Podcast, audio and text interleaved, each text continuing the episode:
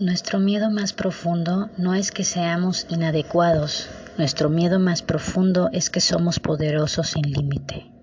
Es nuestra luz, no la oscuridad, lo que más nos asusta. El hecho de jugar a ser pequeño no sirve al mundo.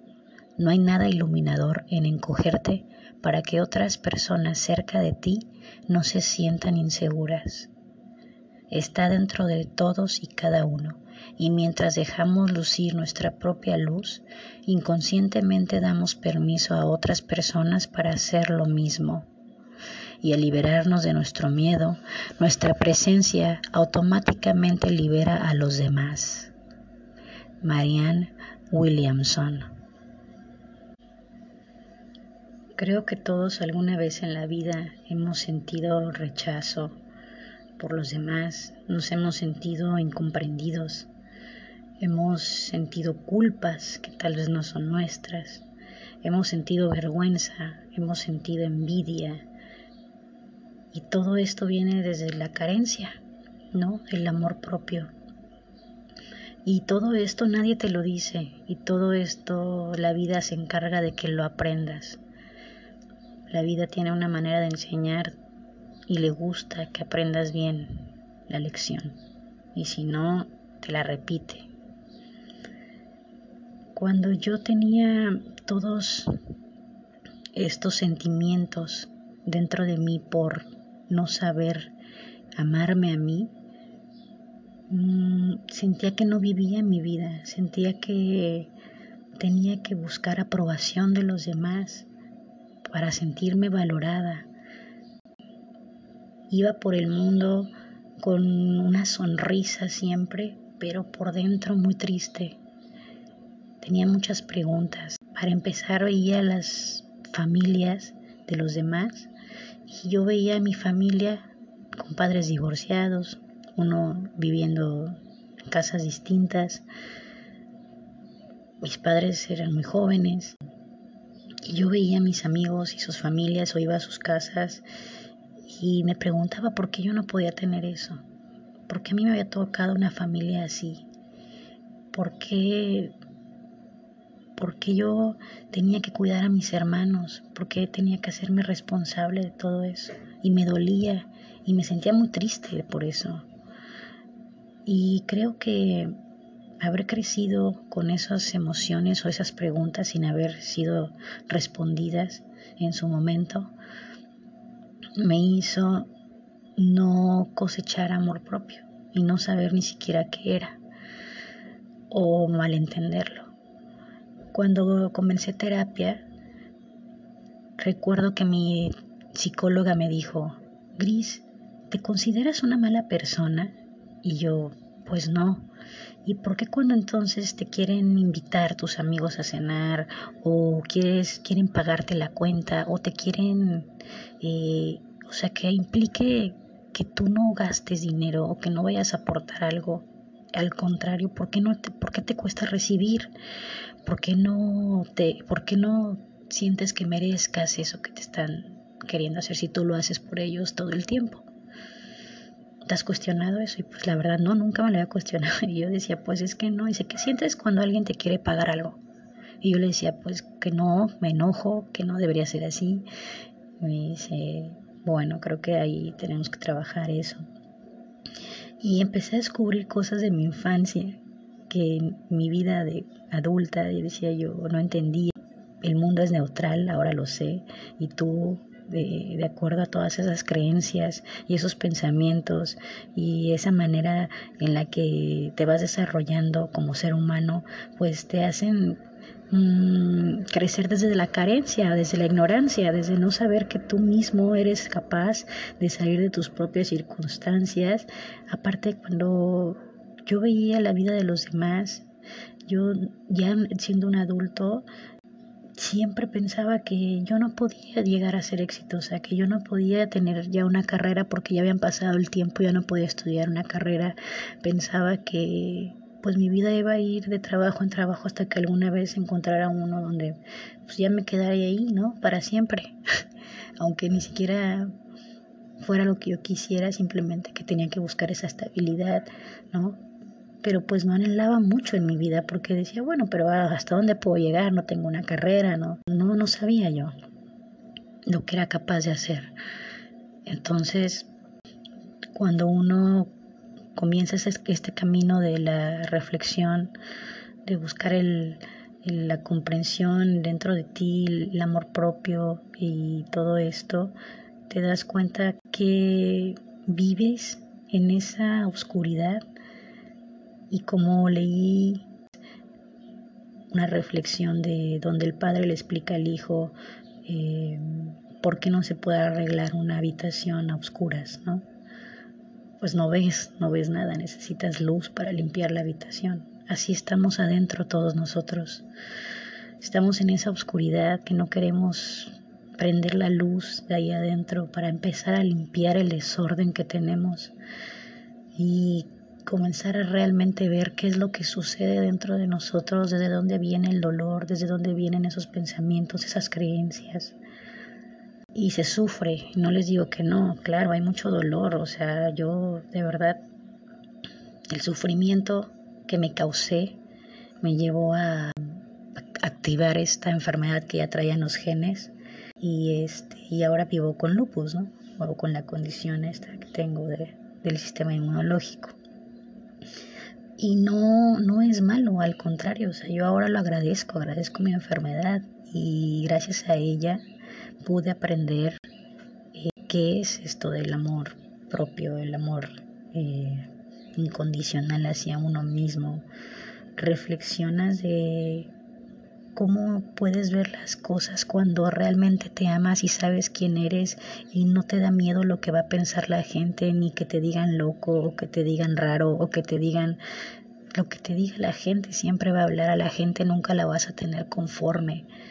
Hay una historia que me gustó mucho, escuché de un conferencista que, que sigo mucho, que esta familia viajaba con un burro, eran la mamá, el papá, el hijo, y iban viajando de pueblo en pueblo hasta llegar a, donde vivían, pero pues tenían que pasar por muchísimos pueblos. Iban con el burro y llegan a un pueblo casi llegar, casi entrando al pueblo, la mamá ve al hijo muy cansado y le dice, hijo, ¿por qué no te subes al burro para que pues descanses un poco en lo que pasamos este pueblo, ¿no? Y se sube el niño, entonces llegan al pueblo y la gente del pueblo comienza a decir que el, pero ¿cómo se atreve? Eh, pobre la madre, mira la mujer, pobrecita, eh, en vez de que ella vaya arriba y la gente juzgando ni siquiera saben y ya estaban juzgando. Siguen en el siguiente pueblo, ya escuchó todo cómo, cómo fueron juzgados. La mamá se sintió mal, se sintió triste, vergüenza, culpa, pobre. Y entonces dijo, no, bueno, ¿ahora qué hacemos? No, pues que nadie se suba en el burro mejor, ¿no? Y entonces ya el otro pueblo y en el otro pueblo la gente empieza, pero mira qué tontos, qué estúpidos, tienen un burro, nadie lo usa. De menos uno se deberían de subir o todos se deberían de subir, pero como etc. Igual se sienten juzgados, todo pues, se sienten mal, ya no saben qué hacer. Y entonces, bueno, pues se suben todos al burro y sigan en el otro pueblo. Y bueno, en el otro pueblo empieza la gente protectora de animales. No, pero ¿cómo se atreven? Eso es una bestialidad, pobre animal. No, que ya saben. Bueno. ¿Qué entendemos de esto? Que la gente jamás va a estar conforme. La gente, hagas lo que hagas, a alguien le va a parecer que está mal, a alguien le va a parecer que no es. Y esa persona y todas esas personas que juzgan, que envidian, que, que, que carecen de ese amor propio y esa luz o claridad dentro de esa oscuridad en la que viven y que por eso van juzgando y, y como yo, como yo era antes de pensar que todo lo que estaba allá afuera estaba conspirando en mi contra para que yo fuera infeliz y tuviera una vida infeliz o lo que sea. Cuando cambiamos eso y cuando en vez de enojarnos con el mundo, voltear hacia adentro, comenzar a hacer un análisis con ayuda psicológica si se puede y si no, bueno, entonces comienzo a leer libros, comienzo a, hacer otra cosa que me saque del mismo entorno en el que vivo día a día. Con, con la misma gente que me juzga, con la misma gente que me siento responsable de hacer feliz todos los días, y, que no tiene nada que ver con ellos, todo tiene que ver contigo, ¿no? Dicen, el verdadero amor se compone de entendimiento. Cuando tú te entiendas a ti mismo, de verdad, todo cambia, todo cambia y creo que es muy importante hablar de eso, ¿no? Del sufrimiento por el que se pasa, de todo, de toda esa oscuridad en la que vives y no quieres prender la luz para poner orden, a comenzar a poner orden en tu vida. Para llegar a hacer eso, de verdad, necesitas ese amor propio y necesitas comenzar cuestionándote. Porque yo empecé cuestionándome, porque hubo un momento en el que el suicidio no me pareció buena idea y necesitaba ayuda y por eso fui y conseguí una psicóloga y empecé a hablar con ella y porque ya no podía mover mi cuerpo, porque no sabía por dónde curar mi cuerpo. Mi cuerpo me estaba hablando, me habló tanto que me dejó inmóvil. Y la gente y los doctores pensaron que era artritis y no tenía artritis, simplemente era una alerta, hey, haz algo.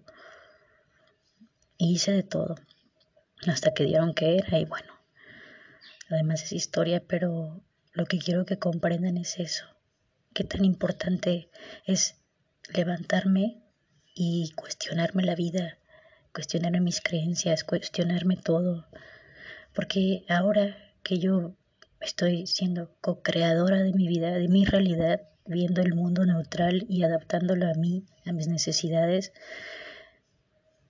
es una paz que de verdad se las deseo de todo corazón, porque ya no me siento menos, no me siento juzgada, no siento que no debía haber tenido una familia con padres divorciados y haber cuidado a mis hermanos.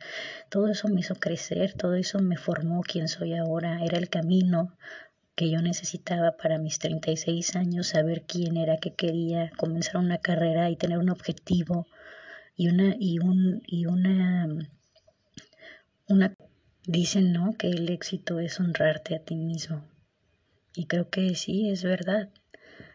Porque una, una vez que yo comencé este camino y comencé a ver la vida así como la veo ahora, puedo decir que no necesito nada, que no me hace falta nada.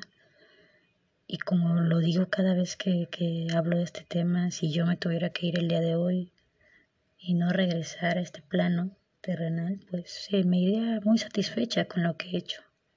Aunque no me haya graduado de la materia, digo, de la carrera de psicología, aunque no tenga mi, mi curso o mi diplomado en arte terapia, aunque todo eso que he planeado, que donde visualizo, donde me veo, aunque no esté ahí todavía, no importaría, porque de verdad la satisfacción viene en tu día a día.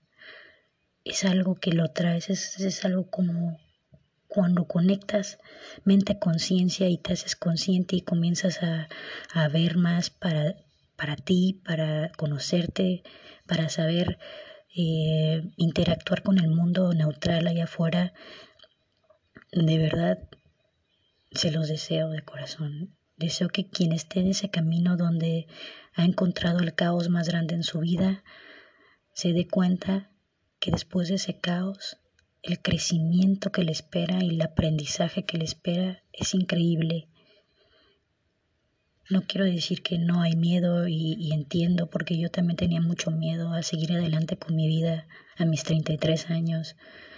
La manera de reírse de Dios, como dicen en esa frase, fue que yo planeé mi, mi, fiesta de cumpleaños increíble, según yo iba a hacer una super fiesta a mis 33 años, ¿verdad? Iba a ahorrar todo un año para esa super fiesta y nunca pude ahorrar ese año. Casualmente me enfermé, estuve de doctor en doctor y cada que tenía dinero ahorrado se me iba de las manos en enfermedades, en medicinas, en entender qué chingado me estaba diciendo el cuerpo. Pero, y no llegó, no llegó mi plan, era ese y, y el plan de Dios o la vida fue otro, que era, ten, aquí está, este es tu regalo de cumpleaños, una enfermedad crónica el sistema inmunológico, a ver qué vas a hacer con ella. La vida es incierta, comprensemos, porque a veces uno quiere tener certeza de todo lo que va a pasar en su vida y qué, qué pasa, que no es así.